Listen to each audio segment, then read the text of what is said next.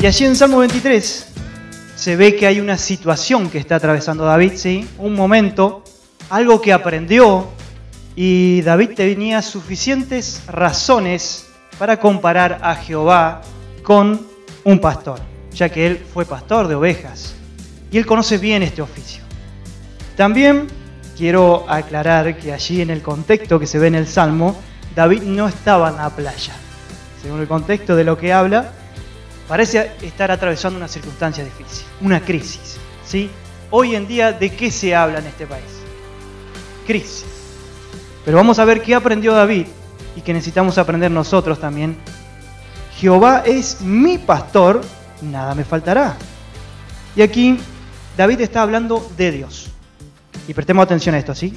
Dice, es mi pastor, nada me faltará. Acá hay una relación, pero hay una relación de un lado nada más.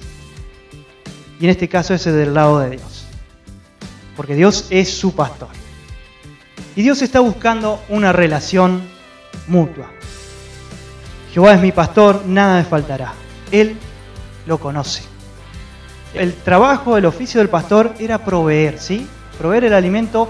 Usted tiene que pensar que allá en Israel es árido. No había pastos verdes como tenemos acá en nuestra querida Argentina, ¿sí?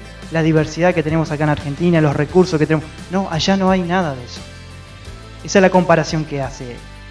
Y allí en Juan 10, si podemos pasar a Juan 10, versículo 3, dice, a este abre el portero y las ovejas oyen su voz y a sus ovejas llamas por su nombre y las saca. Ahora, fíjense que dice, las llama por su nombre. El Señor te conoce. El Señor sabe tu necesidad. Jehová es tu pastor. Él conoce lo que necesitas. Él te va a sacar y te va a llevar al lugar donde necesitas ir. Hay una relación ahí. Dios es intencional en estas cuestiones. Porque dice él, a este abre el portero y las ovejas oyen su voz y las ovejas llama por su nombre y las saca. Es él el que lo hace. ¿Sí? Él te conoce. Ahora, otro punto, allí en el Salmo 23, versículo 2, que dice, en delicados pastos me hará descansar, junto a aguas de reposo me pastoreará. Y es interesante ver que acá Jesús, siguiendo con la alegoría, con la imagen del pastor, allí en el versículo 9, dice, yo soy la puerta, el que por mí entrare será salvo, y entrará y saldrá y hallará pastos. Hallará pastos. Yo a este punto le puse, mirá lo que tenés y no lo sabías.